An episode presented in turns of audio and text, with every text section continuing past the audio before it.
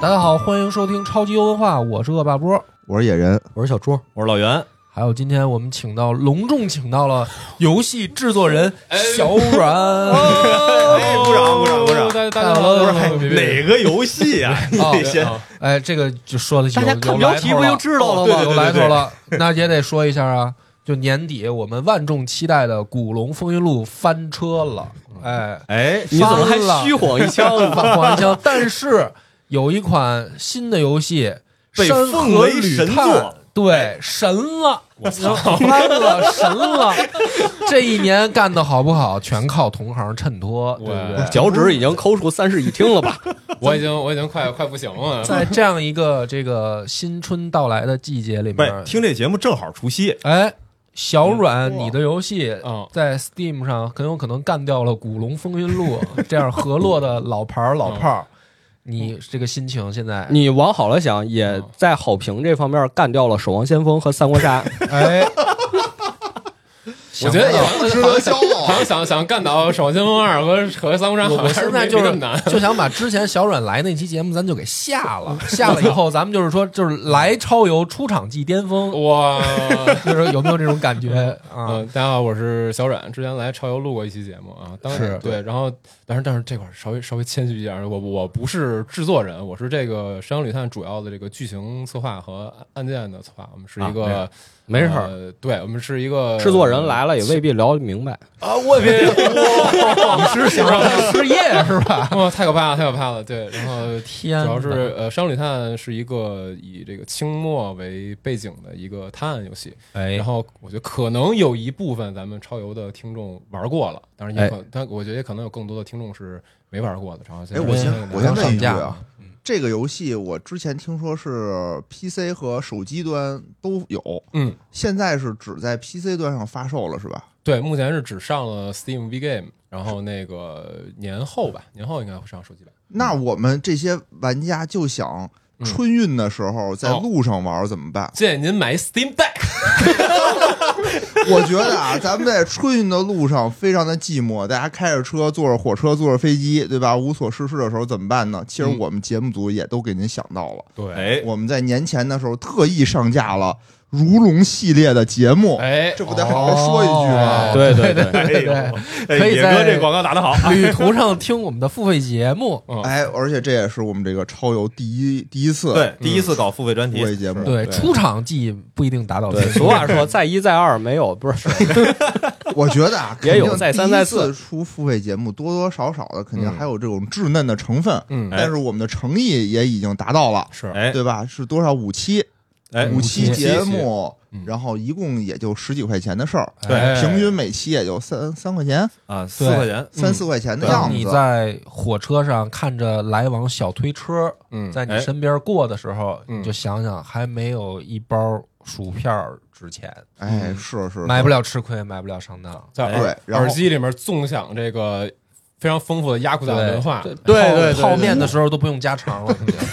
是著名的这个非常非常著名的游戏《如龙》，对吧？我们是从《如龙零》给您讲到这个《如龙六》。哎，对，六七的话，因为之前已经做过了，列表里可以找一找。所以这不是正出了八了吗？是在玩八之前呢，您先把这个之前的这个剧情都过一遍，就会发现没什么关系。全部都听完之后，直接去八里面感受同声。对对对，他出来了，出来了。对，我觉得很有必要，要不然的话，可能很多人不知道他是谁，没有玩过八，然后出来这么一大哥，然后又好像在黑道这么了不起，为什么了不起啊？你得知道大哥之前有多胡逼，你才能听听他的背锅史。对对对，然后在这个是喜马和小宇宙，对吧？都能找到。然后小宇宙你找的时候呢，可能稍微费点劲，对，得进到我们那个专辑的列表页上面有一个，甭管是公告还是那一小排的那个小广告位置，点一下。才能进去，然后我们是按这个专辑一次性打包销售，然后西马上呢是你就直接在我们这个这个这个列表里边列表里的一级一级买，一级一级买就可以了，好吧？欢迎大家选购，你要不选购，我们就一直说。行，广告打完了，来说正题吧。好，说正题，说正题，《山河旅探》。嗯，其实我们今天请小阮来来来聊这集节目。哎，就是来聊《古龙风云录》这个游戏。哦，好嘞，这个那咱们聊一聊。对，就是《山河旅探》啊，嗯嗯，这款游戏这个小软预期到它会现在获得玩家这样好的这个口碑或者反响了吗？嗯，没有，完全没有，确实没想到，是吧？完全没有，因为我上线之前，我内心其实特别特别的忐忑，哦因为因为也是跟可能刚才咱们呃节目之前聊的一些内容相关，因为我们的前两个案件，嗯。呃，到最后实实际上我们是没有太多的优化时间了，因为那两个案件是我们特别特别早期哦设计的，但是它又是作为先跟玩家见面的两个最开始的嗯 demo 嘛，对对对，然后呃，我刚才其实也说，因为到最后我们游戏上线前，我们公司的现金流已经有有点不太撑得住了，然后所以嗯所以就是就就是在开掉你和不开你之间 犹豫。所以就只能说在最后，我们只能说把最后我们收三三章以后正片展开的这些部分给它完善好，让玩家在体验的过程当中能能给到玩家一个相对好的收束。然后前两章没有太多时间去优化了，所以上线之前我一直是特别担心，有很多玩家会不会玩了前两章之后觉得就这，然后就嗯、呃没玩到后面。但是现在呢，可能也是感谢很多的这个 UP 主也好，或者很多我们现在这个自来水的玩家也好，然后给了我们很多的支持。嗯哎嗯，所以这个一定要耐着性子，哎，嗯把这前两章玩完，哎，哎后面的话整个展开了，非常精彩。感谢，就是大家大家如果真的感兴趣感兴趣玩我们游戏的话，就是希望您一定坚持到第三个。没 错没错，所以谢谢谢谢。所以这期节目我们就跳过前两章，讲第三章。是的，是的，是的，是。来录这期节目，我最开始是拒绝的，嗯，因为我想好好玩一下这个游戏。我听说这个就评价非常的高嘛，嗯我看 B 站的有的那个 UP 主已经就是做出了流程视频，都写着是神作。嗯我说这神作我得好好玩玩啊，体验一下啊。现在这我消费起的游戏不多了呀，就这一款我已经买了，我已经买了，嗯对吧？然后但是没办法，今天这个就被拉过来，是不会全讲的，我肯定不不会会不会不会不，讲不完。你野哥，你这个思考的方式还是太狭隘了。嗯。就是说，他现在是没上手机呢。哦他上了手机以后，小阮就是从制作人变成明星制作人了。哇，就是受众范围的扩大，你这辈子很有可能只有这一次机会见到一个明星制作人，因为人家真的火了以后还来不来就是另一回事儿了。就变成小阮秀夫。对，到时候到时候这这就吹牛逼的资本就少了。你也上 Steam 写差评，游戏剧不剧透不重要，重要的是你这一辈子跟什么样的人物出现在同一个房间里。其实透不完，因为这个游戏流程真的好长啊。是四十多块钱这么长，我靠，可以啊！哎，对这个买不了吃亏，很值啊买不了因为你看，像我们之前讲的类似的，比如说带一点悬疑或者带一点解谜色彩的国产游戏，什么三伏、烟火可能就三四个小时嗯就结束了。嗯对，但是《山河旅探》你玩三四个小时，真的只是一个开始。哟，那太好了。对，你看之前那个烟火，咱一个多小时，整个的游戏讲完了，对，嗯咱这个只能抽这么一个小章节。哎对没错没错能这个能讲的多细。因为我之前跟小阮对大纲的时候，我说嗯我想讲一下第三案这个故事，嗯，然后我写了四十分钟，然后他说四十分钟你讲得完吗？不是不是我我我我只是担心说，就是这四十分钟咱到底就是聊到一个什么程度？因为实际上我们今天要聊的这个案子，它还是体量比较大的，然后包括它的涉及到历史背景，其实也比较多。对，哎，这个就是这游戏特别好的一点，嗯就是它不光是一个解谜游戏，嗯它里面有很多当时那个时代背景一些小知识，嗯，比如说哦。是什么时代背景，就是清末明初，这个清末民民民民初民民初，嗯，反了，哇，清末明初反清复明是吧？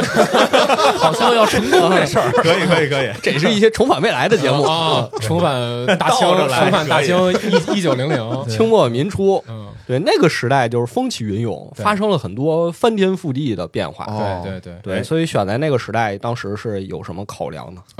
是这样，就是因为一开始的时候，我们因为我们公司先可能先说下我们公司，我们公司奥秘之家原本是做这个密室和解密书的，嗯然后所以我们其实原本的原本在设计一些解密书类似这些东西里面的时候，就本身它每本书里面都会涉及到案子，嗯因为你得有这些东西才能勾着玩家往下玩嘛。对，然后就是这方面的时候，做这方面内容的时候，其实牵扯到的这些呃之前朝代的内容会比较多。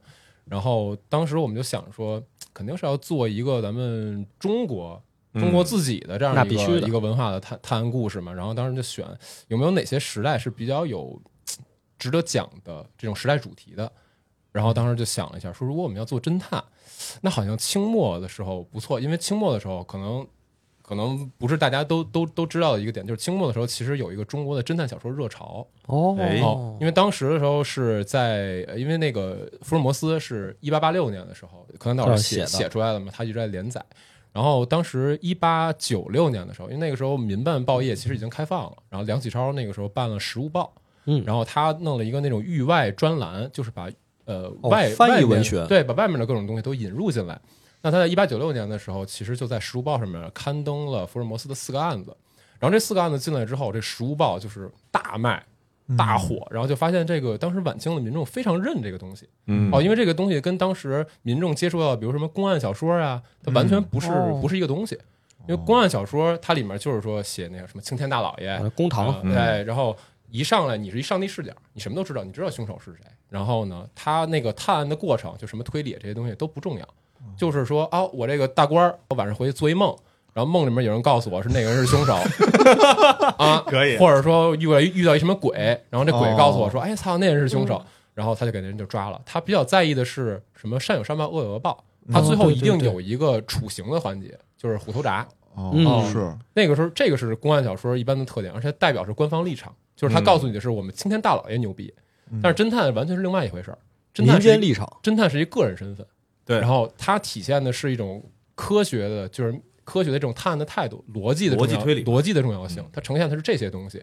然后呢，包括它里面这个侦探，他追求的也是真相，就是相当于民众感受到的是，哦，原来是民间有这样的人，他能还我们这个人民以公正，哦是这样的一种感觉，跟公案小说完全不一样。嗯所以当时的民众就想说，那我们是不是有这个东西能挺好的？嗯然后另外一方面就是知识分子为什么认这个东西？嗯因为知识分子觉得这个东西能开民智，哦，他觉得说我这个东西引入进来之后，我们民众看完之后是不是就能对这些就当时叫格致学啊？格致学其实就是很多现呃是这格物致知嘛？格物致知格物致知，对它主要是一些理科的东西，然后科学对对，主要是对这些东西它能有一个学习，然后有一个新的认知，不再被过去那些愚昧的东西所蒙蔽。鬼啊神啊的，对，然后所以在那个时代就引入了大量的侦探小说，嗯。包括说到二十世纪初的时候，其实也也有一些这个作家或者说知识分子，他在尝试去创作。像我们知道，比如说像刘半农、戴望舒，像这些很知名的人士，他都创作过侦探小说，哎因为他觉得这个东西有用。对，对这个游戏前两个案子其实就是围绕着创造创作侦探小说来写的。对，是以那个、哦是以这个事儿作为一个切入点，然后再引入一些当时的时代背景。哦，这个是不是可能是不是说有点多了？没事没事，你你你没事没事随便说，你随便说，没关系我。我觉得到这儿可以介绍一下我们这个游戏刚开始的，刚开始的时候是一个什么状态？嗯，就是刚开始的时候是我们这个游戏的主角叫沈仲平，嗯然后他是到湖南湖南的一个乡村里面去找一个侦探小说的作家，哎，对，然后去找他询问一件事儿，询问什么事儿？就是关于那个侦探小说，关于那个作家他近期发表的一部小说叫《斗士一阵》，他发现这个《斗士一阵》里面记录的案情，居然跟三年前他哥哥嗯死亡的一个案情的情况是一模一样的。但是有一个问题，就是三年前他哥哥那个案子，当时当时因为那个事儿涉及到一些其他的问题，苏格兰场是要求保密的，是发生在英国伦敦，发生在英国伦敦。然后和一个小山村里的推理作家对写的小说的剧情一模一样。对是中国的一个小山村里是吧？对对，湖南的小山村里面，哦就是当时当时那个那个案子的知情人可能加在一起总共不超过五个人，悬疑感然后而就起来了。且是发生在英国伦敦的对。但是为什么湖南乡镇里面的一个小作家他写出来的这这个这个侦探小说，哦我知道跟那个是一 样？他晚上做梦，梦见哎，call back 了，call back 了，不是这个哈，不是这块儿啊。call back 了，对嗯对。然后他的一开始的我们这个开端就是这样的，对。然后包括前期的案子，其实也是以这个作为一个切入点。当然，这个侦探小说热潮只是我们选取晚清的一个一个点，嗯其他还有一些点，就是也是跟时代相关的，因为那个时候是一个巨变的时期。对，然后游戏里也会有很多这种科普小知识。对它是由这个，它是中国有一个由旧向新迈进的这样一个一个阶段。在这个阶段，我们要面临的困境有很多，然后我们嗯面临的时代议题有很多，然后我们觉得这些东西都是我们嗯去做成案件的时候，我们觉得很有价值的东西。所以也是玄学啊。对，当然跟侦探技术有关，因为那个时候侦探技术也是一个革新。对，你要再往前倒的话，这时间对不上了也。对对对对，嗯所以大概是因为这些原因选对，比如说他那个第二个案子里就会出现一件事儿，就是嗯科举考试被废除了。对嗯这件事儿是对当时的读书人产生了非常大的打击的。对，没错，就是里面的那个主角，呃，就案件里有一个嗯角色呀，他就是考上了秀才，嗯，他考上了秀才，但是科举被废除了，对他没有地方去当官了。对这个是当时一个真实的时代困境，因为那个时候其实有很多读书人，他们的上升渠道就是科举，对嗯他觉得自己可以通过不停的考试，然后进入到这个这个行政体系里面去。嗯嗯嗯，但是科举废除导致了一个点，就是很多的知识分子，尤其是有 title 的，就是比如说我已经考上秀才了，我这秀才没用了，对，他他秀才是转转合同工啊，对，对，就是我我秀才没用了。然后为什么这个小说这个事儿在那时候兴起？其实跟这个事儿也是有关系的，因为科举废除了之后，有大量的知识分子，嗯，就是或者说大量这种秀才，以前读八股的，他们只能选择去写小说。哦，而且写小说的这个点，在科举没被废除之前，小说这个东西是不被人看看重的。我甚至都不想在我写的小说上署名儿，哦，但是丢人，对丢人。我觉得这这东西对不起我秀才的身份什。么兰陵笑笑生，是不是就对，算？就是我，一定要起一个别的名字。嗯，然后包括我们这里面提到当时当时那个晚清的人写的那个科幻小说，哎啊，就是月月球殖民地小说，那个那个他也是给自己起的，那个作家给自己起的名叫阿西莫夫，黄阿瑟克拉克，要开要开始讲你的西方唯史论了，是吧？对，可以可以他给自己起的名字叫荒江钓叟，就是没有用自己真正的名字。哦，嗯，但是实际上，在科举废除之后，很多的这个知识分子，他愿意给自己写的小说署真名，是因为哎这个东西对他来讲重要了。这个其实也是我个人们 IP 是吧？，对这个其实也是我们前两案里面涉及到一个很重要的主题，这一是在这个时时代背景下衍生的。嗯没关系咱就别太剧透，特别剧透特别应景，跟现在被裁员就开始做播客，哎，呦我去，是 但为什么不用真名呢？因为这你说你事儿太恶霸波，你这名字啊，对不起我的身份。而且我我特喜欢那个时期啊，就是我看有一个 UP 主，嗯这个自己那标题上面起的叫什么，嗯那个什么清末蒸棚，啊，哎，就我觉得这个是因为哦正好那个时间正好是蒸汽机那个时期嘛，。对，然后咱们现在的这个游戏里边有一些视觉元素，嗯，哎，确实也带着这个这一部分。嗯。我自己其实是我个人偏好，我就是觉得，哎，如果要是把中国清末嗯。民初那个时间段，哎，发展一些这个蒸棚的主题的题材，嗯。我觉得挺酷的。是是是是，对，那游戏里那个助手阿福不就是戴一个那个眼镜儿，就感觉特别蒸汽朋克。因为它它整体的视觉元素的风格就是想让它有工程师的感觉，哦，然后然后但是呢又又希望他帅，所以所以最后选择了一个居一个比较呃取中间的方法，就是选了一种类似于蒸棚的方案，但是我们一定要对他身上的蒸棚元素有解释。这个哎，这是呃个彩蛋，哎，哦彩蛋，对，这个这个这个归你归你不知道，但是但是 对，但是玩过的就知道了，对对对，哦，嗯，行，那咱们今天就进正题吧，好嘞，讲讲我们着重要说的第三个案件，就是哎，一共几个案件？一共六个，呃六六个章节，六六章六个章节，然后大概算是六呃呃二三十个案件吧七个案子吧，好就是总总体七个案件算七个案子，六个章节，讲一个没事儿，大家听一听，听一听。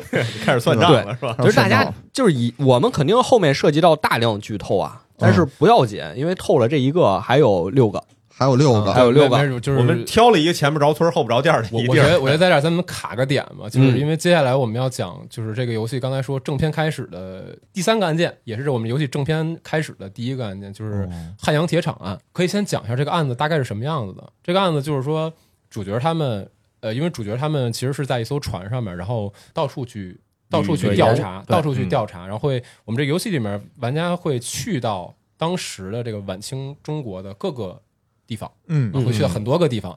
然后像这个案子是他们在船上刚刚解决了前两个案子之后，接然后他们的这个船长接到了一个他老友的委托，嗯。然后他老友呢就是当时的这个汉阳铁厂的会办，你可以理解成就是厂长。嗯。然后说他们那儿发生了一个非常诡异的事件，哎，就是他们那儿这个铁厂里面的一个技术人员，技术呃其实算是是高级工程师对，算是呃工程师，对，他差不多是那样的一个角色。嗯然后呢，老丁他对老丁，他在早上的时候呢，跳到他们的那个炉子里面了，哟，就是那个那个钢炉，对，那个炉子里面正在炼着滚烫的钢水，一千六百度的钢水，嗯然后他自己梆就跳到里面去了。而且很神奇的一点是，这个人在他跳炉之前，他一直在拜神，一直在拜哦干将莫邪。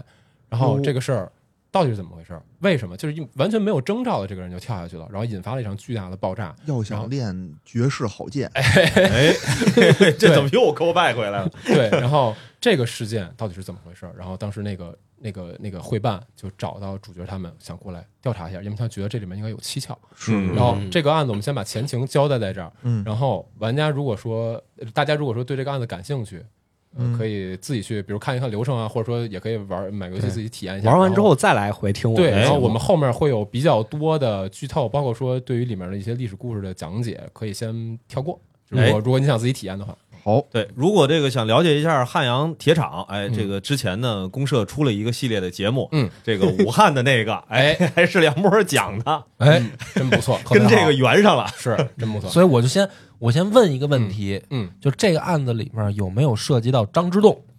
呃，是作为一个呃历史知识有啊哦，挂着呢，对对，挂着的张之洞画像，对有的像张之洞画像出现的，对，嗯那就开始说这个案子吧。哎，就我们主角一行人从这山河号上下了船之后，嗯就来调查到底是怎么回事儿。嗯然后先是肯定是先是走访这个铁厂啊，问问里面的人都是今天是个什么情况啊？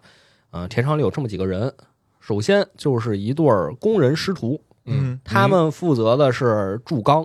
他们这个先说一下这个铁厂是一个怎么怎么架构吧嗯，因为是是一个两层的结构，嗯。就是下面一层是这个工人，嗯。他们要首先要用一个特别大的吊钩把那个装钢水的那个应该叫什么钢水包，高水包，嗯，把那钢水包吊起来，嗯。吊起来之后下面有个小阀门，再把阀门一拧开，钢水就流到模子里了，然后就铸成了钢材。嗯。所以他们俩是负责干这个的。嗯。然后他们俩的说的证词就是说，我们两个当天早晨在工作的时候，嗯。一抬头就发现二楼嗯。站着这个老丁，嗯。叫丁教木，嗯。嗯站着老丁，老丁紧靠着的就是钢水往下流的那个槽，嗯。他就站在那个槽旁边儿，嗯，然后他们两个以为是老丁在监督他们干活，哦。结果突然之间老丁就跳下来了，嗯。然后就引发了爆炸。他们在下面他们在对。一层，一层，老丁在二层。所以啊不不不，那他们俩也在二层，啊，他们俩他们俩他们俩俩也在二层，就那那些模具在一层，哦。那些模具在一层，他们俩在在二层。他其实就是说，其实就是说他们当时哦，它是实际等于是一个口字形的一个结构，然后那个钢水包在中间，你就你就这么理解吧，它就是出炼钢水的那些炉子呀，在呃，比如说在玩家能看到的这一侧啊，因为是嗯。二 D 的嘛，他在玩家能看的那一侧，然后他们这两个工人在靠屏幕的这一侧，嗯，然后呢，那个他们就是看到那个那边那个老丁，他突然之间就出现在那个钢水口那儿了，那钢水口那儿在出那个钢水，那钢水有嗯一千六百度，嗯他就出现在那个旁边，那个旁边的可能空气的温度甚至都有两百度，很热，对，然后他就突然出现在那儿了，然后过了一会儿，他嘣儿就跳下去了，哎，哎说跳下去之前目光呆滞，对，他是主动跳下去的吗？还是掉下去的？你通过描述来讲，他是栽下去的。哦就是你们可以给我们一个破案的那个气口，就说好到这儿可以开始破案了，对吧？还现在没有现在可以还没有还没有对再再再啊还没有再再兜漏还，得了解别的信息，破案了，这破个屁呀！这个 怎么有院长的风格？就是我我这个一直带着一颗这个我也是啊，挑战的心吧我也是哦，那你不要看我屏幕我，我我看不见，我看不见。那得先把这个人物都说清楚。你对你先哎对线索先再铺陈一下。铺陈一下。对，然后一问说你们对老丁怎么看呀？嗯，这俩人说老丁啊，天天挑事儿，就工人们都不是很喜欢他。哦，很苛刻。对对，他对工人很苛刻，都不是很喜欢他，事儿特别多嗯，啊。然后他们俩呀也经常被这个罚钱，因为什么哦晚上工什么被罚钱。嗯，嗯老丁啊，不光是管技术的，不光是高级工程师，他还负责发钱，哦，所以这俩人就说我们不太喜欢老丁明白。啊。这是这两个人，还有一个人是谁呢？还有一个人是这个何思士，他是负责所有这些后勤部门工作的。嗯嗯然后当我们的侦探发现他的时候，他在干嘛呢？嗯，他在给工人发工钱。哎哦，哎哎，他桌子上，他他他面前有个小桌子，桌子上摆着这个钱呀、然后还有包钱的头巾啊，嗯还有这个账本啊，写着给谁发了多少钱，他得给工人。发工钱。哎，这不是老丁干的事儿吗？老丁死了呀，死了就他来负责了。哎，他说为什么要提前发钱呀、嗯就是为了平息这个工人的怒火，安抚一下工人，说别、哦别以为我们这儿出事儿了就不要你们了，怎么着的，明白？哎明白先安抚一下大家有。道理。就是为什么要断这个这么个说说是案子吧？嗯怎么回事呢？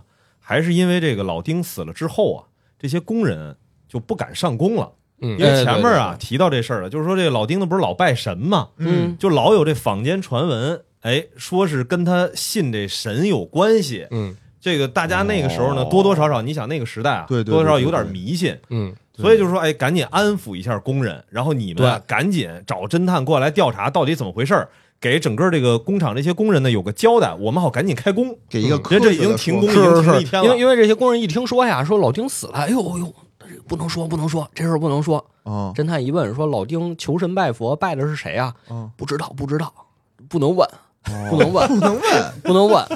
为什么他突然出现在二层那个栏杆上啊？啊。哎呦，不知道，这是五鬼搬运之术。哎，对，哦非常科学这五鬼搬运，这是这小阮的手笔吧？这个 啊，呃是啊，这都都不说啊，嗯都都在这儿不说，说那咱们不得调查，这肯定是人干的呀，这肯定不是、不是有这个神呀鬼呀的。对，说那我们进这个公事房，啊公事房，嗯我们进公事房看看他拜那个神仙到底是什么。嗯哦一看就是干教莫邪，嗯哦哎不是慈禧啊，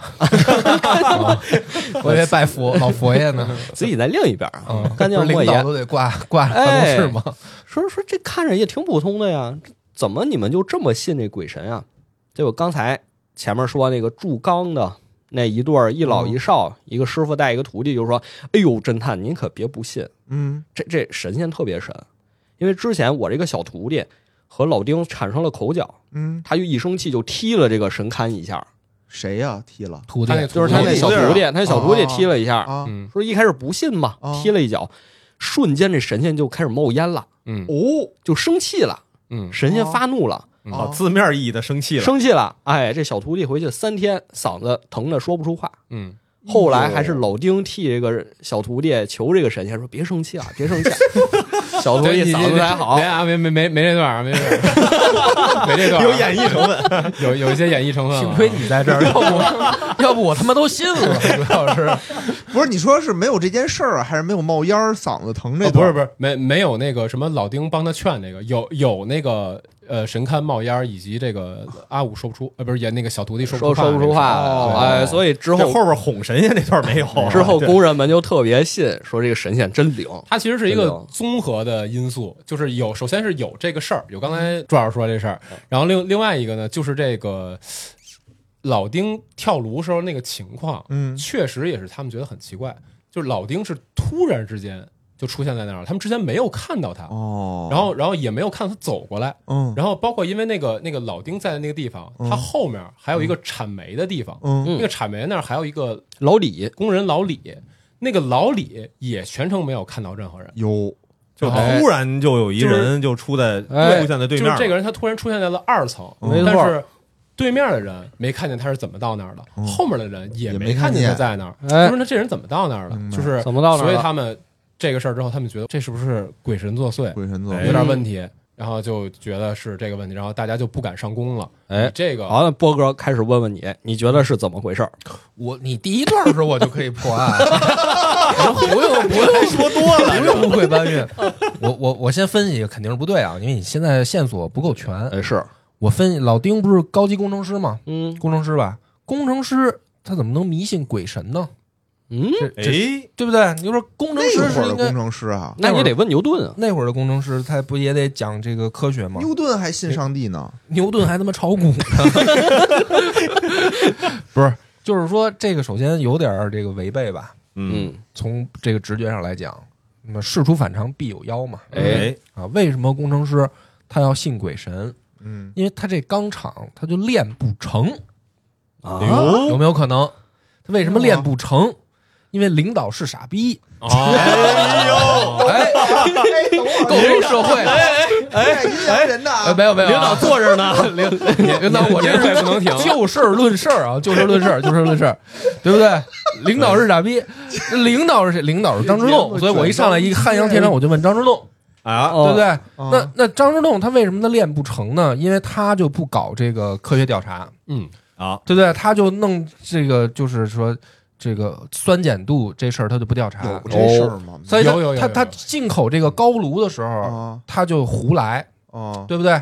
就本来是你应该，比如说进 A 炉子，你应该根据你当地的这个矿的质量哦。来选定高炉嘛。嗯，张之洞他他他就不不搞科学这个，他说我我不检测了，我们大清朝什么矿都有，你就什么炉子来了我就挖什么矿呗，你这不愧是讲过悠悠湖北这一块儿的真啊，懂哎，是不是？太懂然后然后呢，他就进错了高炉，哦。他这矿根本就不是这个高炉，它不匹配，哎所以这个但是呢，领导就说了说，哎，剩下的事儿就是技工程师你来解决，哦。对不对？我是负责定调子、定方向的。哎，东西都给你了，啊钱都给你，做不出来就是你做不出来是你工程师的事儿，工程师那怎么办呢？那逼得没招了，你不讲科学嘛，嗯嗯，那我就没办法，我只能信鬼神了，嗯，对吧？然后我就拜拜，到最后拜不行啊，练不出来啊，然后我反正也是一死，是不是？我是拉到这个呃北京给斩首，还是在他妈这儿我就跳了钢炉了？嗯，好，所以你认为是这么回事？吗？所 以我觉得是自杀啊。是这样的，就是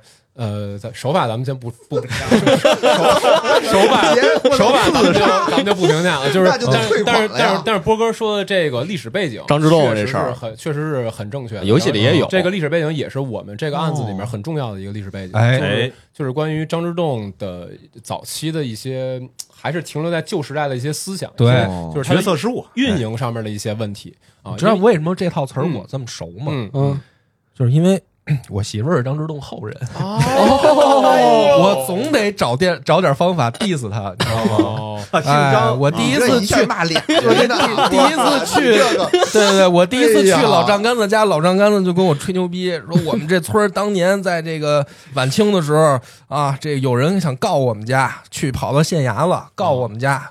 然后在大堂上痛诉这个自己的悲惨，嗯，然后县老爷说：“你抬头看看我是谁，我就姓张，我就是这，我就是这家的。”啊，这老张刚才给我讲这些事儿吓唬我，我就得查资料。我说：“你们老张家哪儿那么牛逼啊、怎么就那么牛逼啊、我这套词儿可熟了，哦是不是？哎，你这也有历史原型，我这案子断的对不对？是领导傻逼把工程师逼自杀了。哎呀，咱先不说对不对，这肯定就最后如果断出来是自杀那这个游戏就就没法卖了。就是我我我我只能说我只能说历史背景是对的。啊对，就是就是这个，可能这块儿就聊一下我们为什么选这个海洋铁厂。哎，就是这个其实也也跟我们当时去查证这些历史资料的时候查到的一些故事有关系嘛。因为像刚才波哥是说的这一段，其实是非常对的。这一段呢，就是因为张之洞最早，他可能那个我记得是一八九一年的时候，他建了建的汉阳铁厂。他建的这个汉阳铁厂有几方面原因，一方面是因为当时这个中国进口嗯，啊、除了洋布、洋米之外，剩下的进的这个最占最大头的就是这个钢材什么之类的、哦这些东西。然后就说这这东西不能老老用人家的呀，嗯我们这钱都花出去了，这还是自己弄比较好。嗯然后包括说我们要修铁路啊啥的，对，那你说我们都用人家的铁轨，嗯那这不就让人捏死了吗？被人卡脖子了对，，就这种感觉。就是然后说什么钢铁业是工业的脊梁啊，对对工业，哎，哎第二这这是玩过的，对对对。然后那个呃，另外一方面也是说，觉得我们可能国家的这些军工啊之类的，还是得用钢铁，嗯然后所以两方面考虑就弄了这个。当然一开始纯官办，官办呢就是政府拨款，但政府你说那会儿是吧？清政府大家也知道，穷的一逼，没钱，然后就是这个铁厂搞几年搞不起来，嗯后来实在没办法了，只能向这个商人筹钱，就把这个铁厂变成了叫官督商办。哎啊，就是官员去监督，嗯然后呢，但是这个商人给我们出钱啊，然后有几有有那么一段时间可能业绩还行，就是他的愿望其实都很好，但是他自己管理的模式实在是有点太落后陈旧，对，所以导致他那会儿就像刚才波哥说的这个问题，那个矿吧，他没验。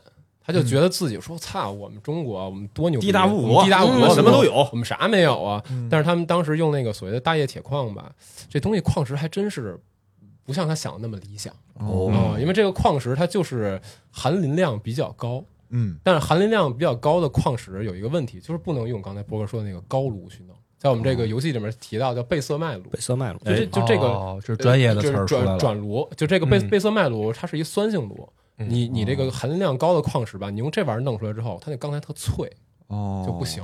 然后，所以后来就是换了我们这个也是游戏里提到的西门子马丁炉，就是碱性炉。它用这个东西平炉弄完之后，这钢材质量还可以，因为它因为它要去磷，嗯。它要去磷，然后这么弄出来的钢材是还可以的。啊。就已经换了。已经换了已经换对对，就是在我们游戏背景里面哟是刚刚那那我这不对了，嗯那炉子换了，已经换了，没有啊？换了。嗯你那你说对啊，因为这侦探跟李辉办一聊啊，李辉办说：“我是不是我逼得太紧了？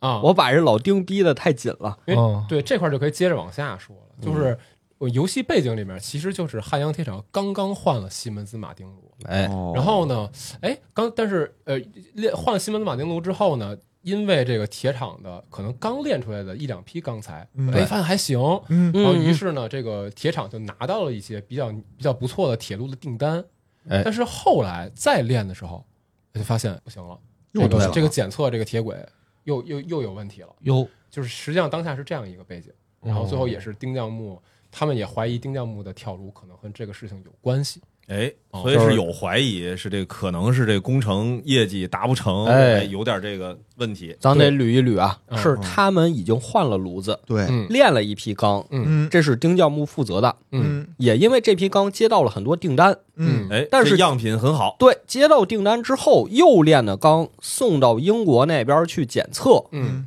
拿回来的结果是检测不合格，因为哎。含磷量超标了。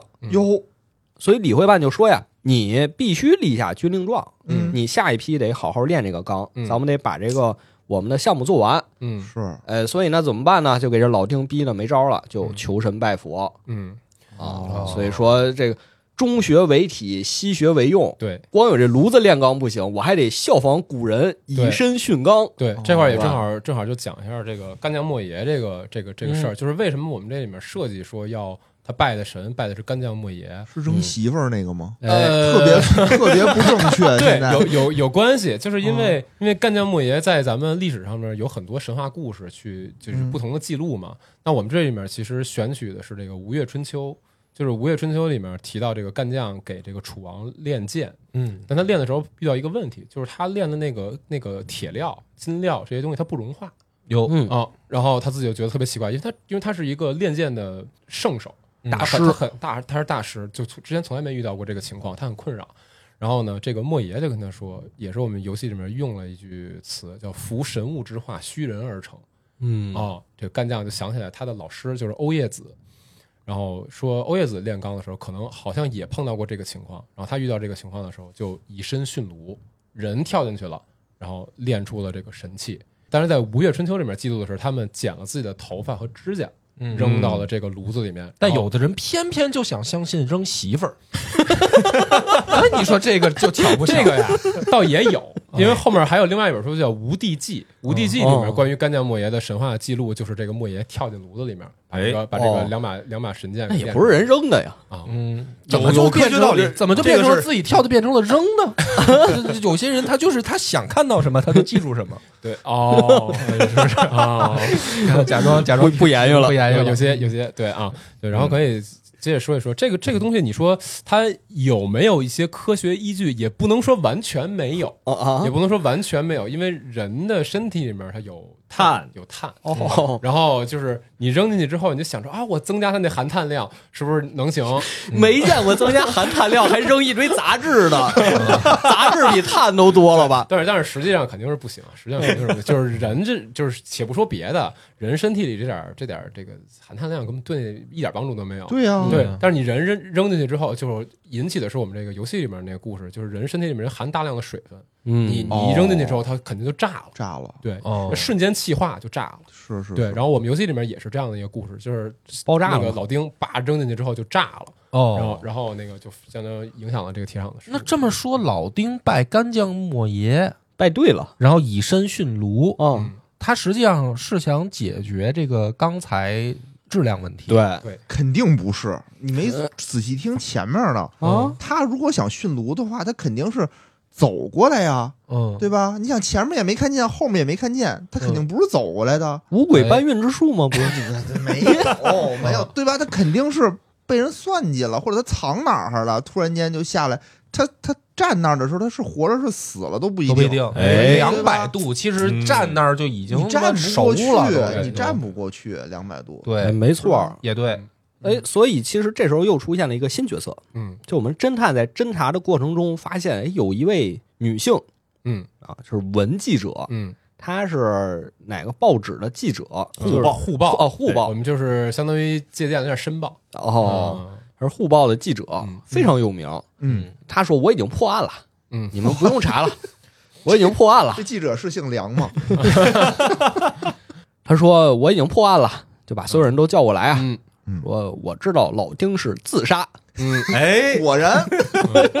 哎，英雄所见略同。啊，老丁是自杀。说为什么呢？为什么？除了刚才说这么多原因啊，嗯，我找到了他的遗书，哎，哟关键遗是书呢。哎找着他遗书就在公事房的桌子上，别人没看见。对，因为他给收起来了。他给收走了他给。收起来了，因为他他觉得这是新闻材料，他给收他给收。但是这个啊，这个其实涉及到人设相关，就是因为这个文记者刚出场的时候会很嗯很针对主角两个人。我已经又有了新的思路。对，但是但是这个这个实际上是人设相关的，因为呃说实话，一开始玩家看这案子的时候，可能都会觉得这记者很讨厌，嗯，但是后面会告诉你他为什么针对他们好。好，嗯，他说是自杀，嗯为什么呢？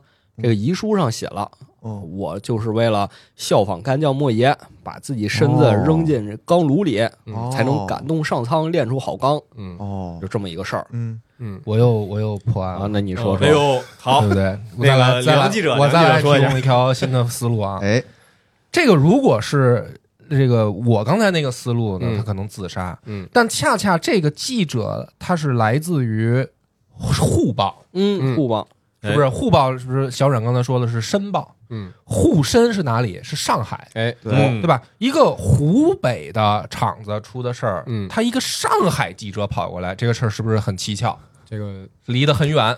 那么这个里面就涉及到了晚清的派系斗争。哎哎呦，哎，哎呦，上海是谁的地哎盘？呦，对不对？上海是曾国藩的地盘。哦曾国藩去了以后，这个嫡系地盘传给了谁？传给了李鸿李鸿章哎李鸿章跟张之洞有没有矛盾？有有，对吧？办海防捐的时候，张之洞写文章讽刺过李鸿章。嗯那么李鸿章这个时候，他是不是对张之洞也不满意？那，你就他妈动嘴是吧？一到签条约就是老夫去，哦什么意思嘛？对不对？打仗都他妈打我的家本儿啊！你们这个这个你们湘军不是你们张之洞，你这边就会卖嘴。哎，好，你现在练不成钢，嗯，对吧？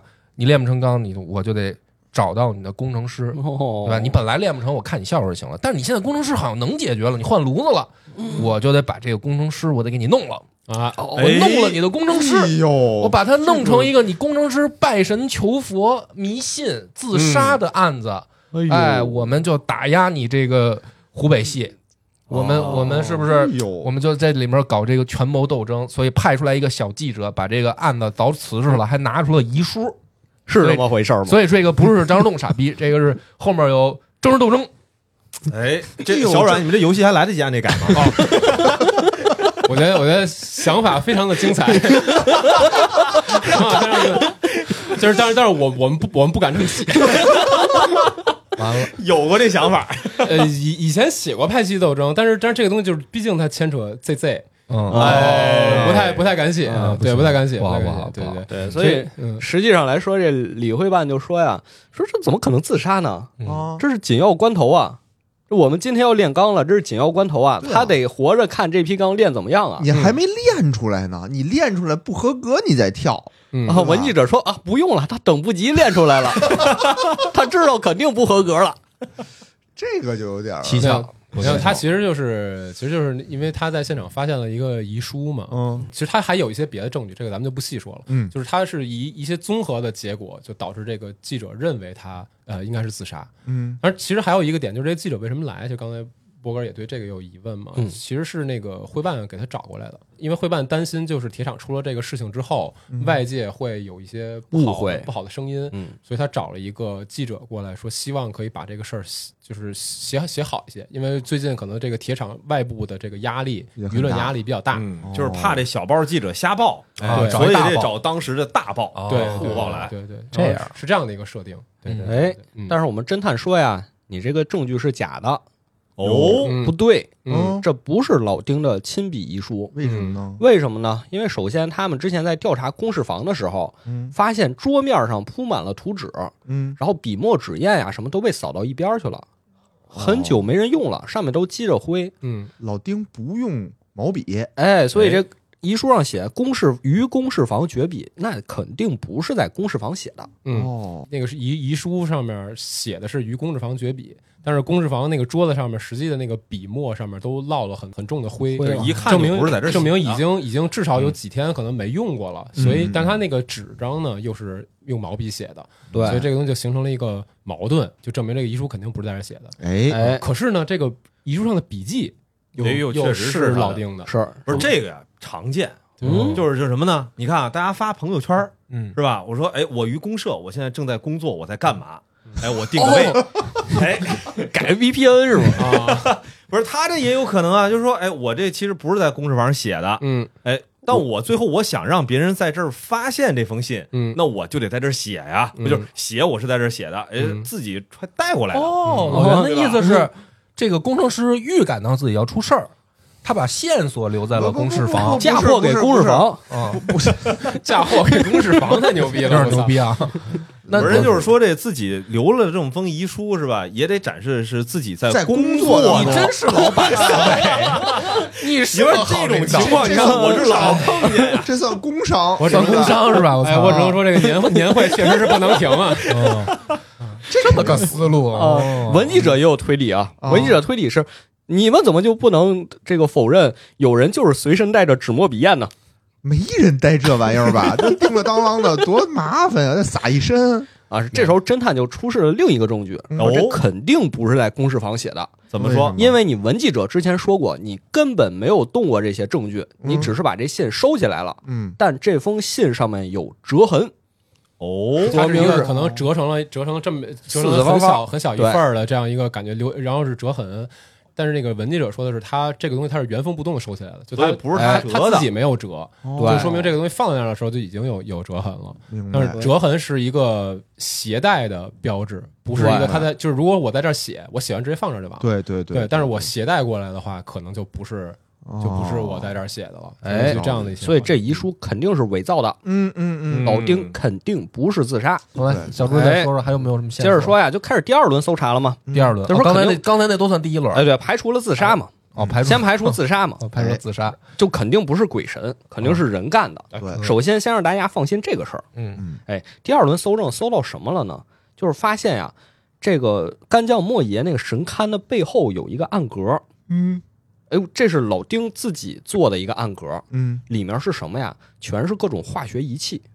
哦，哎，对对，我先我先补充一下，就因为啊刚才、刚才那段那段推理，咱们就只讲了那么多，其实它后面有、有大量的环节是盘手法的，哦然后那盘手法的环节因为比较复杂，它涉及到那个那个就是那些机器，涉及到它整个炼钢流程是怎么运作的，这个东西太复杂了，咱们就不讲了。不讲了，对，我就跳过了嘛。好，嗯，没问题，就是发现神龛下面有暗格，嗯，暗格下面各种化学仪器。所以它化踢学试剂。一脚就能冒烟儿，哎，没错，哦，是因为他把浓硝酸给踢翻踢翻了，踢翻了，嗯，所以就冒烟了。嗯那他用这些化学试剂干嘛呢？嗯，旁边有两个样品，嗯。他其实是在偷偷检验自己之前做的样品到底合格还是不合格，哦。含磷量到底超没超标。对，它里面有两个有两个罐子，那个罐子里面装的都是钢材，嗯。然后一个钢材是用那个中国本土的这个萍乡碎胶炼的，然后另外一个是用那个呃德国的高价的这个威斯特伐利亚钢，呃嗯威斯特伐利亚的焦炭嗯。炼的，然后这两个呃钢材就放在两个瓶子里面，然后他是在偷偷的给这些东西做检验。明白，要不然你送到德英国去检验，首先来回这个路程很长，时没错间很长，对吧？其次，你中间万一被人调包了，或者是怎么样的，也不好哎说，嗯是这个道理。是吧？所以这时候就接着找这个老丁还有什么生前的证据啊，就发现他其实跟这个化学渊源也很深。嗯哦，他之前是在这个汉阳铁厂这边实验室工作的，哦，他是后来才被调过来，就是到一线的。对这块儿可以提一下，就是在第二个搜查阶段，你们那个玩家能到这个铁厂更后面的位置，然后你能找到这个铁厂里面的实验室。然后这个铁厂实验室里面呢，有一个洋员，哎。就是有一个英国人，外国人。叫叫骆炳生，就是 Robinson 哦。啊，叫骆骆炳生。嗯。他就老丁相当于以前是他的算是学徒学生。算是学徒，就是也是在厂办的这个化学学堂曾经学习过，然后曾经也是接触这个那个一线技术的人。嗯。但是后来呢，这个骆炳生发现了这个老丁的一些问题，嗯。就是他偷用他的一些这些实验器材呀，然后包括有一些可能不太好的言论，嗯。然后这个骆秉生就给这个老丁推荐到了这个这个铁厂做现在这个位置叫匠木。嗯，相当于给他轰出来了。对，其实也，哎，怎么说这块平调可以这么说啊这个平调，这块这块这块其实有点有哎，点你看这个话从领导嘴里说出来，好像就 就没有那么强的攻击性了吧？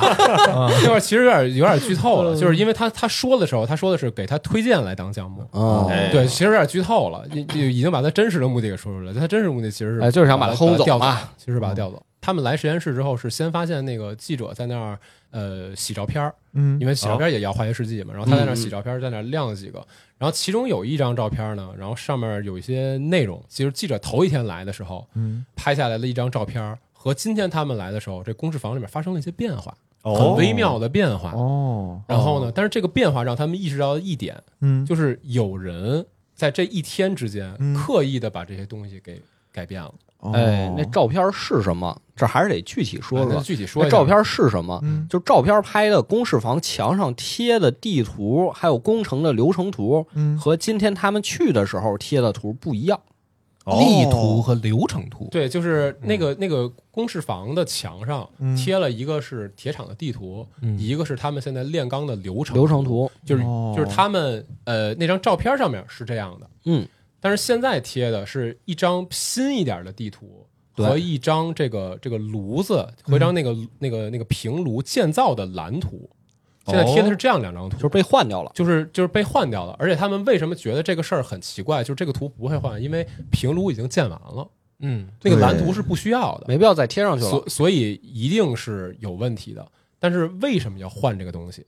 那肯定是关键啊，是破案的关键呀，哎让你看见啊，对哎对吧？这野哥为什么分析一波？那肯定就是跟那个流程有关系呗，跟地图是干什么的，对吧？地图是标注了我这个厂子里哪儿哪儿哪儿都是什么，肯定也跟这个有关系。那人老丁到底是怎么着，在没有人看见的情况下来到了二层，这很关键啊。那嗯一定是跟这个地图有关系。然后那个流程呢，他怎么就跳下去了？我估计也是跟整个这个炼钢的一个流程哦，有关系。哦，哎，这个思路这个这个不错，但是比如说这个老吊车这几点几分突然间要拐过来，正好把老丁给拍下去。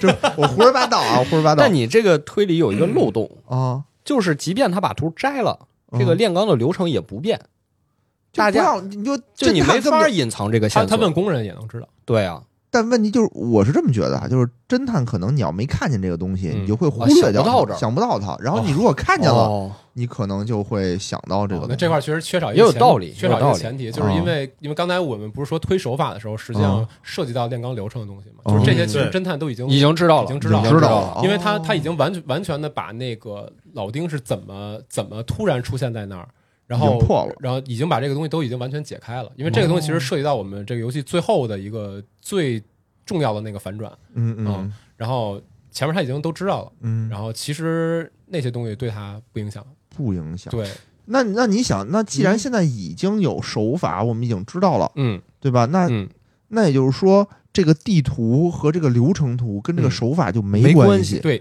那跟什么有关系呢？那为什么被换掉？那就跟动机有关系。啊啊，你看啊，有道理。凶案凶案的三三个要素，对吧？哦作案时间、作案手法和作案动机，你是不是老嗯脑子里老在想这些事儿？对吧？那 如果手法已扔媳妇儿什么的？因为时间、嗯手法现在已经知道了，那现在就是动机了。嗯，那就是说，隐藏这个东西，那一定是跟动机有关系。嗯，哎，哦，哦，也有道理。哦有有一定道理，也有有一定道理。这个野哥刚才提的这两个点呢，其实在我们游戏推这个部分的那个环节里面，哦，都作为选项出现了对啊、哦都作为选项出现了。对，但实际上它的原因会更直接一些，更直更直接嗯对，更直接一些。就是还有线索吗？后面到这儿其实能能能就就已经可以锁定了。就是也不是给到这儿锁定了就，到这儿能猜这个图为什么被换，对已经能。能其实就咱就是奔着那个海龟汤那路数来。哎你说说图为什么被换？嗯那我说一个有没有你你说一个对不对？嗯就是这图上在那个钢炉那个口那儿跳那个位置，嗯，凶手画了一小人儿往下跳。哦哦哦，他在这设计的时候，他哦就把这打不小心给草稿了，画上了打草稿了，然后呢，打上草稿了，对不对？然后就是把整个作案流程都写图上了，嗯啊，什么都写图上了，是一个比较这个好像是有相信这种凶手啊相信笔头子的一个凶手，他自己忘了 哎怕自己忘了，忘了对不对？把所有作案流程都写图上了，然后咱们就别干这种干这种用脑子的事儿了 啊，很有创意，啊！很有创意很有创意我觉得这个游戏里也许可以做这么一个选项，未来未来因为因为这个游戏里啊，其实出现了好多特别玩梗、特别胡逼来的选项。对，因为我们这游戏里面，就是大家如果胡玩的话，我们游戏凶手是可以选动物的，就是哦因为我们基本上每个案子里都会有动物，然后你前面可以选什么指音啊，像什么狗、狗啊之类这些哎东西，你们那。这起案件里边，就是说所有的线索最后调查齐了，最后还是有一个，比如说这个 A、B、C 选项，对对对对张三李四对对，要让你指认你要你要指认认凶手。动物这事儿特别有意思嗯，就是你在游戏里不光能选，嗯你选完之后呢，他也给一本正经胡说八道啊，它有推理过我我。会给你一个很合理的解释，就是这动物怎么杀的。这个这个任务待会儿交给我 啊，我也有我的版本，肯定对，OK，然后那没事，那咱就直接直接说吧直接说吧。其实是一个最简单的方式，就是那个图上溅上血了，哦。哦，哦，所以就是这是一个最最最直白的方式，因为图上箭上写了，所以他必须得换。明白。嗯。对，然后然后他们推到这一步之后，他们就认为说，哦，如果这个图是因为上面被箭上写了，那么我们我们就确定了一个点，就是公事房是第一现场。嗯。然后然后因此我们有没有办法能够利用这个证据？然后此时我们的这个呃主角里面的这个男二，就因为我们也是这个搭档制，嗯。我们这个男二，因为他是一个小发明家的一个一个一个身份嘛，嗯。然后包括他的身世也是跟格致学有关系，然后他就提出说，我曾经在我父亲的笔记里面看到过一种药剂，嗯啊，这个药剂其实就是咱们现在都知道就是卢米诺，哦，然后他们就可以在实验室里面去合成这个卢米诺，嗯。啊。然后合完了之后就到公事房一验，确实有，能让血液显形。给大家解释一下，卢米诺就是就经常在柯南里看见的这么一个东西，哎。对吧？你往嗯这个墙上啪一喷，如果有血迹，它就立刻就能看出来。显影，哎，显影了而且它很厉害，就是它能可能很久很久之前留下的血迹，你拿这个卢米诺也能验出来。但是这块儿可能得稍微提一下卢米诺的原理，因为这跟我们游戏最后的大梗是有关系的。没错没错。哎就是卢米诺实际上验的是铁离子，验的是血里的铁离子，哦，就是因此呢，在铁厂这个地方。嗯，这个到处是铁离子。这个这个卢米诺，它比如说有些，比如铁锈之类的东西，嗯因为铁锈它是铁的那个化合物嘛，然后它如果验铁锈，也会出现错误错验的情况，也会发光。然后可能有些材料什么之类的，它也会有这个问题。只要它是铁哦里面有铁离子，嗯嗯卢米诺都可能会出出现错验的情况。明白。所以这个会构成一个点，就是我们后面推理环节的一个困境。但是这个咱们一会儿再说。嗯他，在他在这公示房呢，就确实验出了很挺多的血迹，而且也发现了这个凶手擦拭的那些痕迹。嗯，哎但是同时他还发现了一些其他的血迹。首先第一点就是这个墙上有很多这个啪喷射的这个血，嗯而且他能推理出来说，这个凶手当时肯定是打了很多下，哦，哟有很残忍打了很多下，然后血都蹦出来了。对，嗯然后他地上有一些痕迹，有些就是圆形的，然后就你不知道这个东西到底是啥，但是因为呢，它掉落在这个旁边那一大滩血迹的旁边，嗯，然后他们就想，这有可能是凶器，就是他在清理那些血迹的时候，把凶器先扔一边了，哦，然后凶器上面那个血留在了地面上。嗯啊，大致推理这么一个情况。然后同时在这个场景里面呢，你玩家也可以去验一些别的，就是你觉得是凶器的东西，比如验一下那神像，嗯是不是拿神像砸的？是不是拿神像砸的？然后发现并不是神像，嗯，然后验一下旁边的这个柜子里面摆的这个铁轨嗯啊，也不是。也不是这些都不是。记者拍到那个照片里头，嗯除了那个地，就是因为那个时候是让玩家去选这个这个照片里有什么东西是跟你们今天早上看的公事房不一样的。它其实有哎两点不一样，嗯一个是地图，另外一个是那个公事房的桌子上放着一个一袋钱，那个一袋钱原本是老丁要来发工资的，嗯，哦，然后那一袋钱现在是没有的，拿那一袋钱给打死的呗。对。这个是对的，这个是对的。所以用卢米诺试剂检查之后，发现血迹旁边有一个什么印记，其实就是钱其实就是的印记钱的印记哦哦，嗯，对，这个是钱的印记嗯，你看这野哥不愧是干金融行业的，嗯，这一下就想到了。一提钱就想到了是凶器，这确实是钱是什么？没事儿不重要，不重要。但是啊，我觉得这是《山河旅探》这个游戏最有意思的地方，嗯，就是你知道谁是凶手了，可能你玩到一半啊，这个案子你就知道谁是凶手了，但瞧不起丝毫谁呢？我就是不知但丝毫不影响他游戏后面的有趣的程度。啊，就是你，因为因为这个这个地方是这样的，我我相信有很多玩家，其实，在最早那个遗书出现的时候，他可能就已经知道凶手是谁了。哎那这就说明了，这个伪造遗书的这个人，首先他会写字儿，嗯哎其次他能模仿。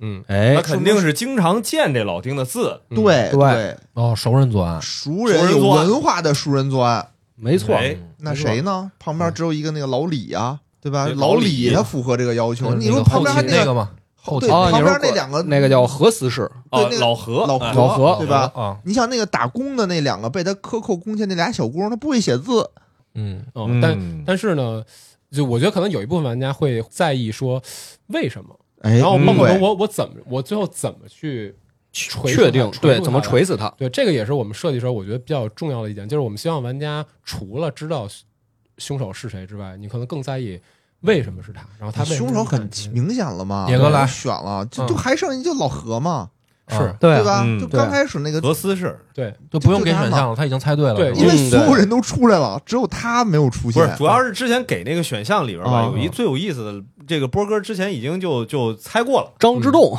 哦，你最后这个案子 啊是吗？谜底就在谜面上了是吗？对，不是那个小阮这次的这个案子最后给的选项都是谁呀？这个案子就是所有的角色都会出现。哦，所有的角色都会什么老李呀然后包括说会办老丁包括说自杀呀那个骆炳生啊这些角色，其实最后都会出现。而且哦我相信很多玩家其实玩到前面，他就已经知道是何思氏了。对哦对，但是这个这个点，因为我们这游戏其实重点不在于说，为什么主要是？哎，对他的动机是什么？对对为什么？没来，错野哥来来没错对，这就进入柯南那个阶段了。哎，咱们这看柯南看看多了，基本上这看两分钟就知道凶手是谁了我我觉得是。这样，咱们啊，就是也要保持一点神秘感，人家哎这游戏还得卖呢。嗯，野哥分析一波，然后咱们也谁想分析谁就分析一波。小阮只说对不对，哎，但是呢如果说有人对了，那咱就说明这个智商都在线，嗯是，吧对？要是没对，小阮也不用说为什么，大家去玩儿。对，但是大大家其实我我觉得其实听到这儿了，玩家你其实我觉得还是可以去玩一下游戏，因为这个游戏里面它很重要的一点是怎么去锤这个对凶手。对对，对，因为因为实际上你还是要说服那个官员，我们不能说我觉得他是凶手了，他就是凶手，我要拿出实证的。对，嗯。在这个游戏里面，我们采用的方式实际上是卢米诺，但是呢，卢米诺有一个问题，就是当时的人不认，他不知道这个东西，哦，哎，他不知道这个东西，所以在这个事情上可以在这个事情上实际上掰扯了很久，但是最后我们是能锤他的。对，具体怎么锤，如果感兴趣的话，可以游戏里面体验一下。嗯，嗯，野哥来吧。我先来哈，嗯，我想想啊，你看现在所有的线索都已经摆出来了，是吧？凶手是谁也告诉你了，凶手是谁？是那个何何思是，何何思是，何思是负责后勤的。嗯，嗯，那他的死一定是跟这个什么煤矿啊、炼钢啊这个有关系，嗯。他们俩发生了争执，哎，嗯。对吧？那估计是不是他在这个用料上有克扣，财务上有这个克扣，被这个老丁发现了，老丁就要揭发他，然后出现了争执，把他打死了。嗯，嗯，嗯对一半儿，就是这就是有一部分是对的，是是吧？嗯。有一部分是对的。我觉得首先当时是激情犯罪，就不是说我给你约到好了，蓄谋已久有仇，蓄谋已久，帮给你弄死。他是当时发生争执，然后拿手边的钱袋子给他打死的，这是对的吗？呃，激情犯罪这一部分其实也是也是对一半儿，也 也是对一半儿。一半儿 半激情，半激情啊，好吧。我现在能想到是这么多，但是和他那个老丁为什么要拜拜那个神仙、嗯嗯嗯，这块儿，我不知道有没有关系，因为老丁拜神仙这块儿是一个是一个烟雾弹呀。其实咱前面已经说了嘛，就是他根本没有拜那个神，他实际上他实际上就是做化学实验。验。哦，他为了做化学实验，嗯。嗯，对，那就是一幌子，是个是相当于是个隐藏的柜子。对，哎，嗯，小猪呢？有没有什么你的猜想？我玩过呀，你为什么问我呀？你没看老袁都不吱声吗？老老袁也知道答案啊？就咱俩，就咱你们俩你合着你们俩这期看猴呢？是吧看我跟野哥犯傻呢？要不领导为什么来呀？嗯，那我就是野哥这想啊，那就是说这个老何啊，他这个他在流程上出了问题，跟这个没有工程，师产生了矛盾。嗯那么一个管后勤的人嗯跟工程师产生了矛盾，嗯嗯，那么我觉得，嗯，除了他自己个人原因说要克扣以外，嗯还有一个可能是他受到了外界的影响。嗯然后他受到外界的影响呢，我觉得这个里面有可能是公司间的竞争。哎，比如说当时有什么公司啊？除哎了这个哎太阳市场，这个里面有外部势力，有可能啊。你比如说啊，接近了，接近了。这个他们用的是德国的炉子，对不对这？责任都在美方。德国的炉子，德国有没有有当时的欧洲有没有跟德国这个竞争的公司？这有没有可能？对不对？有可能，有可能吧。嗯还有一种可能是我们炼钢是为了什么？大家往往就是被这个扑朔迷离的这个案件呀、嗯什么凶杀呀所蒙蔽了，而往往忽略了事情的这个本质。嗯，嗯，事情的本质是我们为什么要炼钢？我们要修我们要铁路啊，富国强兵，对，对不对？哎嗯。富国强兵，我们最大的这个敌人是谁？嗯就不光是欧洲那帮抢生意，欧洲那还是抢生意，还有可能是日日本，哦，对不？对？有没有可能这里面有外部势力渗透，渗透这个核主？因因为其实这个剧情前面也说了，嗯。他们产的好的煤都送去日本了，对。好的矿都送到日本，对。自己用都是次的。这块对，对我们这块其实可以大致讲一下这个背景，因为在我们那个案件里面，其实也通过记者的，也通过记者把这个历史背景给交出来、交代出来，这是一个真实的事情。嗯哦就是就是当时那个海洋铁厂，它相关的那个大冶铁矿，嗯其实很多的境外势力都是很挺觊觎的，他们先觉得矿哦矿石还不错。哦而当时日本实际上持续的在购入中国的这个矿石，哎，但是他们的标准非常的严苛，他们是呃含磷量在万分之八以内的矿石才要、哦，啊，而且会优先给他们。嗯，等于说，其实海洋铁厂用的一直都是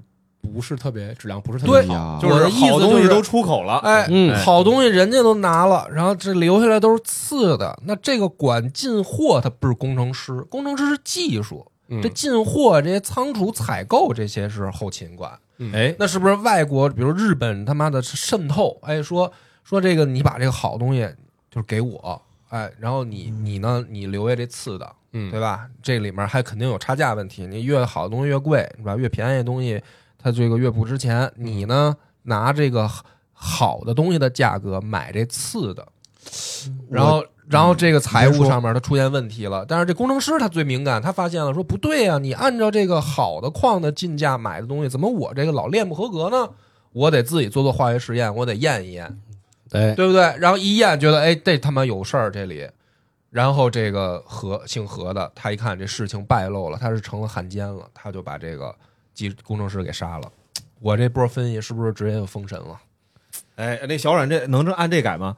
哎，我再说一个啊，我再说一个，我觉得我顺着那个波哥的那个去说，嗯因为嗯你看啊，嗯，咱们最开始说的是这个，因为咱们本身就已经知道自己这个煤不行，嗯它的含磷量很高，矿不行。哦，矿不行，矿不行，嗯。含磷量很高，对吧？所以用了一个什么新的技术，平炉炼钢法，平炉炼钢法，他已经知道这个不行了。嗯。我的猜测是在于它的那个化验，它化验它化验的是什么？它化验的不是这个矿，它化验的是我炼完了的这批钢，啊。嗯，对吧？那就是说，可能我炼出这些钢是好的，但是境外势力就不想让你出来，你自己又不能，最开始你又没有这个炼钢的这种嗯指标，你还得送到英国去，那我送过去的东西就有可能被换。哦对吧？那我送过去的是我已经炼成好的了，好的了。帝国主义怕你说 OK，你掌握这个技术，那我就把你的这个换的样品给你换了，说你这不合格。但老丁这边呢，一查发现，哎，我这个东西是合合格的，怎么你送过去老说不合格？哦，这样两个人产生了，发现是他偷换了，他还是汉奸，这也是个思路，哦也是个思路。汗流浃背了，开始。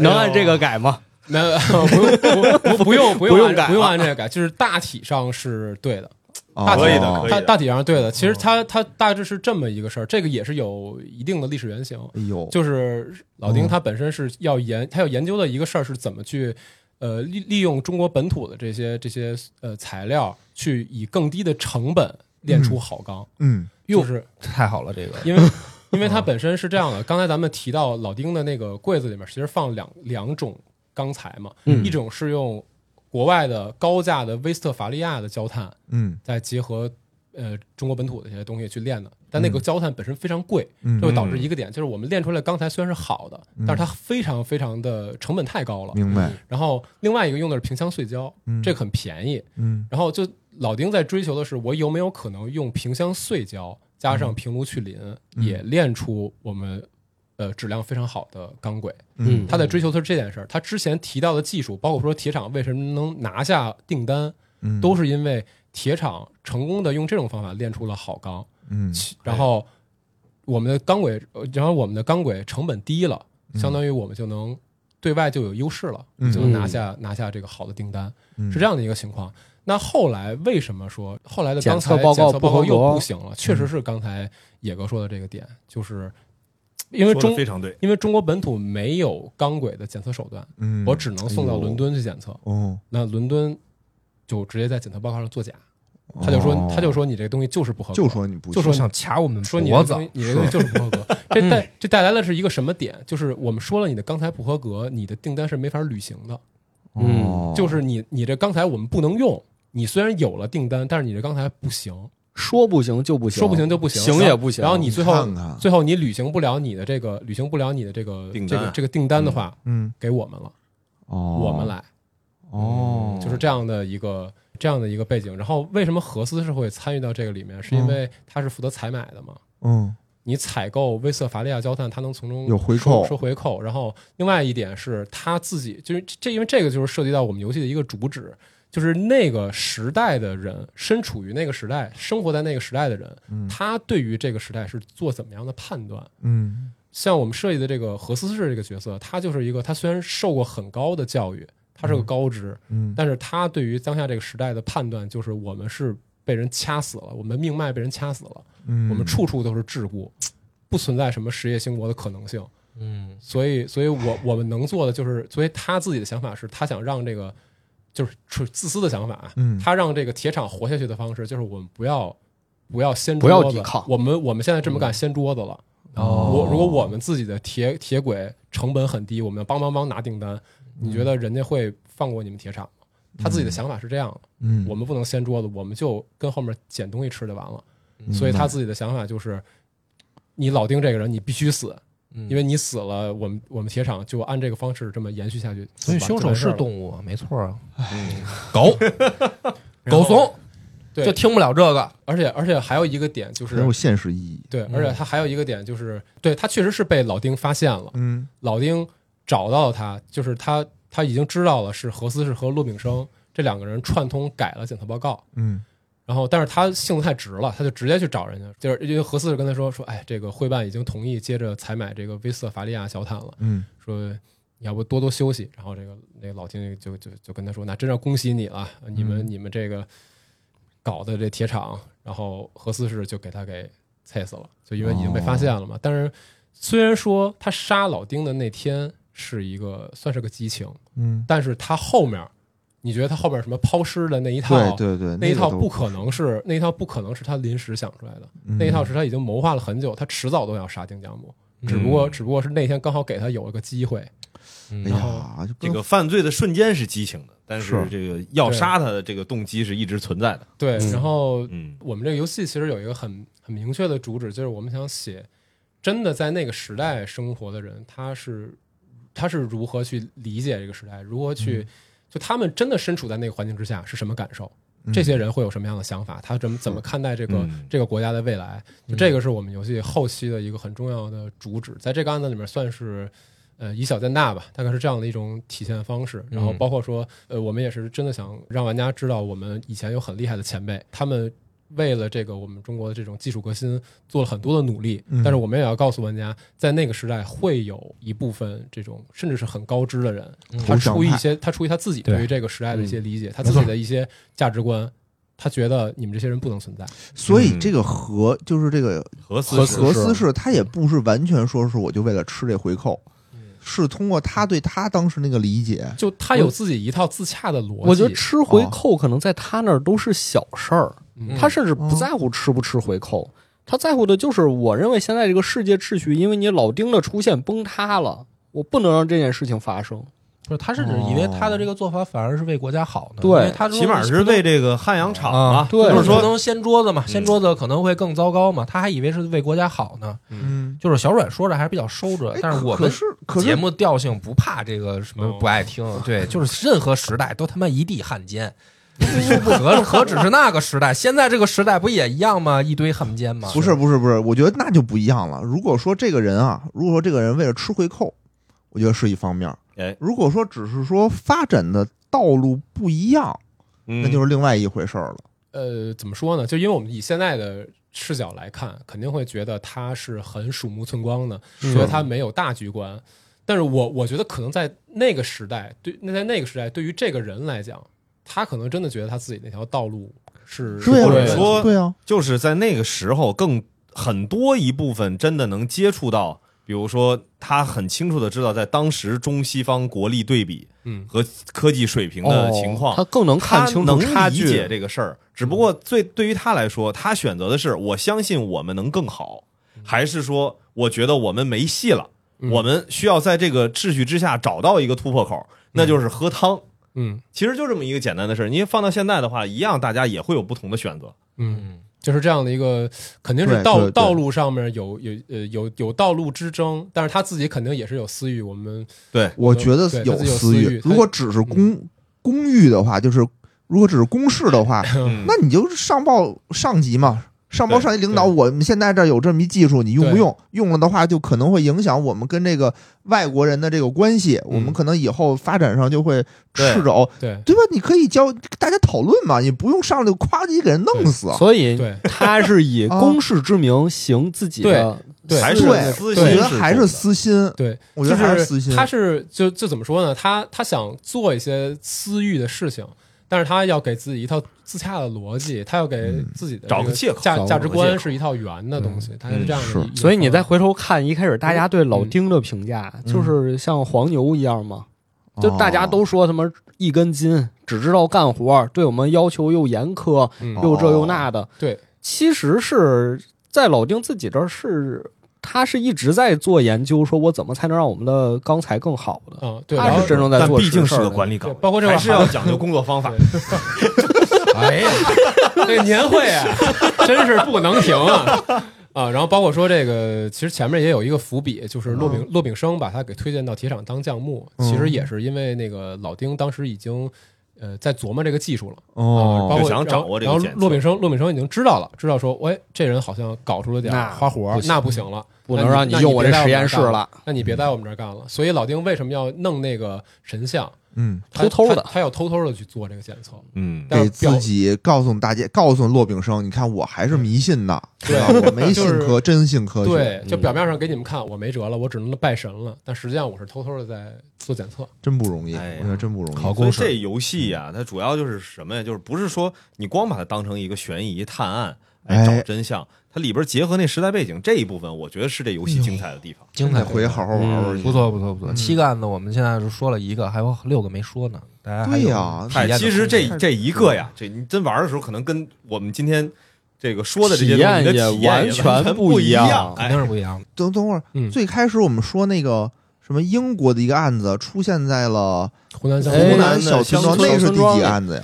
这是主线，这是一个大这是核心主线。对哦这个你要听一下吗？整个游戏的大！不要不要不要不要不要不要！这个凶手就是啊，那个 行，我觉得这非常精彩。嗯唯一的遗憾就是没有能在手机上第一次发发售好售，着急，不能让大家在这个嗯旅途上啊，不能让大家旅途上玩耍，但是大家可以收听 收听我超们游的。这个新的这个付费节目，太上道了，叫《如龙》什么？哎？呀，这名字叫什么？如龙从教你从日本入门到入狱，日本黑道教你从入门到入狱。嘿，这好嘛，一半儿说也不对。小阮比我反应更快，我都没反应过来他要打广告，行吧？对，那大家除了在这个收听收听超游的这个如龙系列节目之余呢，呃，在过年的时候，大家如果感兴趣，也可以去体验一下《山河旅探》这款游戏啊。太好了，这个然后游戏这个就是其实这个游戏整体的故事设计都是我我们在当时设计的时候，就是想紧紧的贴合那个时代的主题，包括我们最后表达，其实也都是我觉得是一个比较属于中国人的表达。嗯然后然后希就是望很燃，燃起来了。对对对，嗯希望对就是希望大家看完之后可以感受到那个时代的一些重量吧。嗯，对对，大概是这样。好，那咱们这期节目除夕上，感对吧？谢小阮，哎我们祝大家除夕包个饺子，啊，包个饺子，啊看看春晚。祝大家新年快乐。祝大家新年快乐，快乐，万事如拜拜。意，拜。拜拜